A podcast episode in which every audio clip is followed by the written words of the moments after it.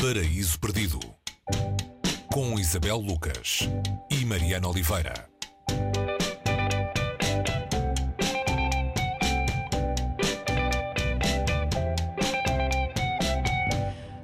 Onde todos observam. Romance de Megan Bradbury uh, é o título que atiramos hoje para cima da mesa aqui no Paraíso Perdido. Uh, um livro que tem o seu quê de homenagem e de devoção a um lugar, uh, esse lugar de onde todos observam. que lugar privilegiado é esse, Isabel? Um lugar onde todos estão e todos veem e são vistos também. Sim, e olá Mariana. É, é, metafórico, de alguma maneira, este título da Megan Bradbury. Ela é americana, nasceu no, no, nos Estados Unidos, portanto, mas passou grande parte da sua vida, cresceu em Londres e voltou ao lugar de origem com uma proposta arriscada, porque é sempre arriscado ir escrever sobre uma cidade acerca da qual toda a gente já escreveu e Exato. entre esse, toda a gente, há gente muito boa, não é? e portanto, ela põe aqui quatro homens que viveram em tempos diferentes. Uh, uh, são homens eh, verdadeiros, gente, gente real, e são gente como o poeta Walt Whitman, o urbanista responsável pelo desenho, pelo traço Uh, mais conhecido de, de, de, Manhattan, Robert Moses, uh, o fotógrafo Robert Mapplethorpe e o escritor Edmund White. Uh, portanto, estamos perante aqui um quarteto um, de luxo e, e vemos-los a deambular pela cidade e nessa deambulação, que é uma deambulação feita de, de observação, a desfiar uh, a história de, dessa mesma cidade desde o século XIX até uh, os anos mais recentes com o Edmund White, portanto é ele que nos traz mais de perto ao presente, ao nosso presente. Uh, curiosamente um, um, não americano, não é, o, o, mas que descobriu a sua a sua sexualidade na, na cidade, quando a cidade era uma espécie de lugar de liberdade, onde valia tudo. E, e aí ter-se-á cruzado provavelmente com o Robert Mapplethorpe, que andava na sua existência de saltimbanco, tentando captar a existência de um lugar um, que ele intuía como sendo da sua possibilidade artística.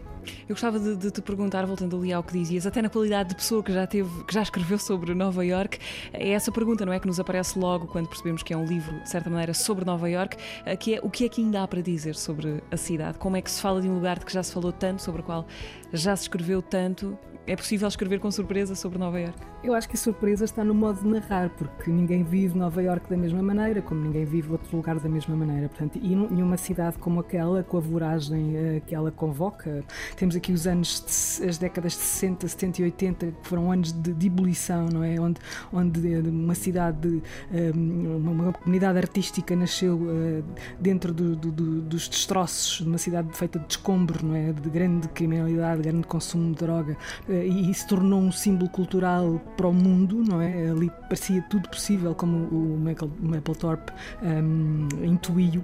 O que a Megan Bradbury vai fazer é pegar nestas, nestas personagens e não lhes dá aqui um fio narrativo, deixá-las um bocadinho à solta nesse lugar, em vários tempos, e é através da, da experiência de cada uma delas nesse lugar e nesse tempo diferente que nos dá aqui uma espécie de, de puzzle que nos ajuda de facto a perceber como há sempre qualquer coisa nova para dizer sobre Nova Que, eh, dependendo da perspectiva onde se está, ela consegue fazer isso uh, uh, num livro cheio de ritmo, muito moderno nesse sentido, muito, muito novo nesse sentido. É como se estivéssemos a ser levados por uma passada larga, assim, numa viagem rápida, numa linguagem também que, que, remete muito, se calhar, para a música, ainda que a música não, não esteja lá de modo evidente, mas é, é essa batida, essa batida que se sente quando passamos por este livro, pelas páginas deste livro, que é, não sei se é um romance, mas é um livro uh, cheio de fragmentos, com capítulos muito breves, onde estas personagens todas uh, se vão cruzando, uh, sem nunca se cruzarem realmente, não é?